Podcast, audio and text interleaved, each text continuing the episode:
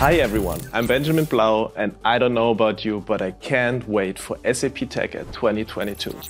You should definitely check out the sessions on SAP's applications and business processes. Want to get an exclusive glimpse into the future of CRM? Then watch out for the CX subtrack to get first-hand insights into the SAP customer experience portfolio and what it can do for your business. Explore the new Intelligent Sales and Service Cloud. Learn how to connect your ecosystem to the customer data platform and see for yourself how SAP CX is embarking on its journey to the metaverse. Also, don't miss out on customers showcasing their use of the entire CX suite. Learn how SAP's S4HANA solution, the SAP BTP platform with its vibrant ecosystem, and the SAP Business Network create a unique and extensible platform for you to tackle your supply chain challenges.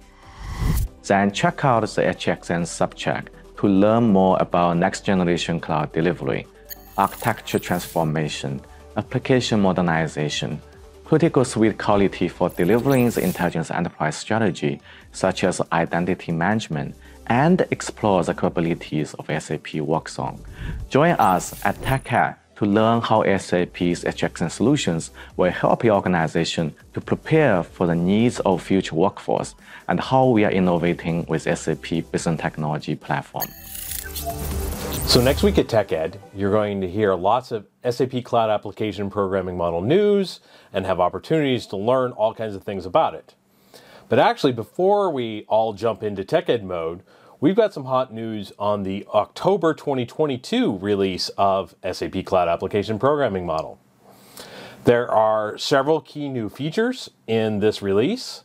We see new localization support available in extensions, a new SAP Fiori Analytics list page in the sample application, the SFlight sample. So if you've wanted to learn more about analytics list pages, definitely check out that sample.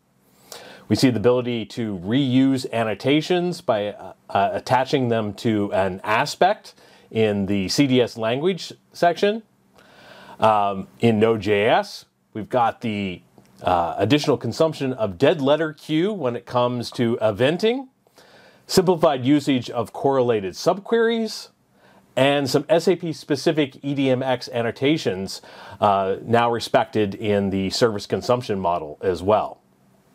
On the Java side, there's also important changes that you should check out, including significant performance optimizations in the Java runtime, and that H2 2.0 is now the default database when you are doing early testing before you're ready to deploy your application.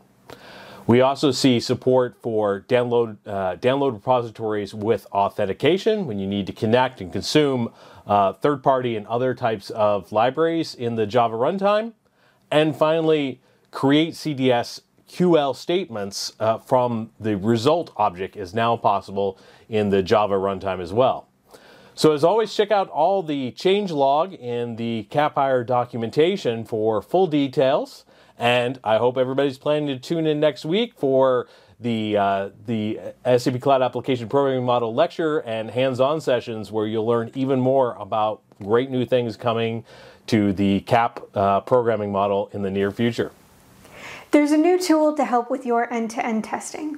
If you test with OPA 5 or wdi5, you can now use the recently released UI5 Journey Recorder.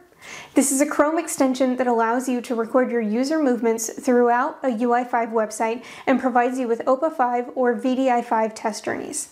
It's simple to use. Just attach to your website, point, click, type whatever you need, and get your generated code. The UI5 Journey Recorder is a simple tool to add to help with testing and is linked in the description below. Happy coding!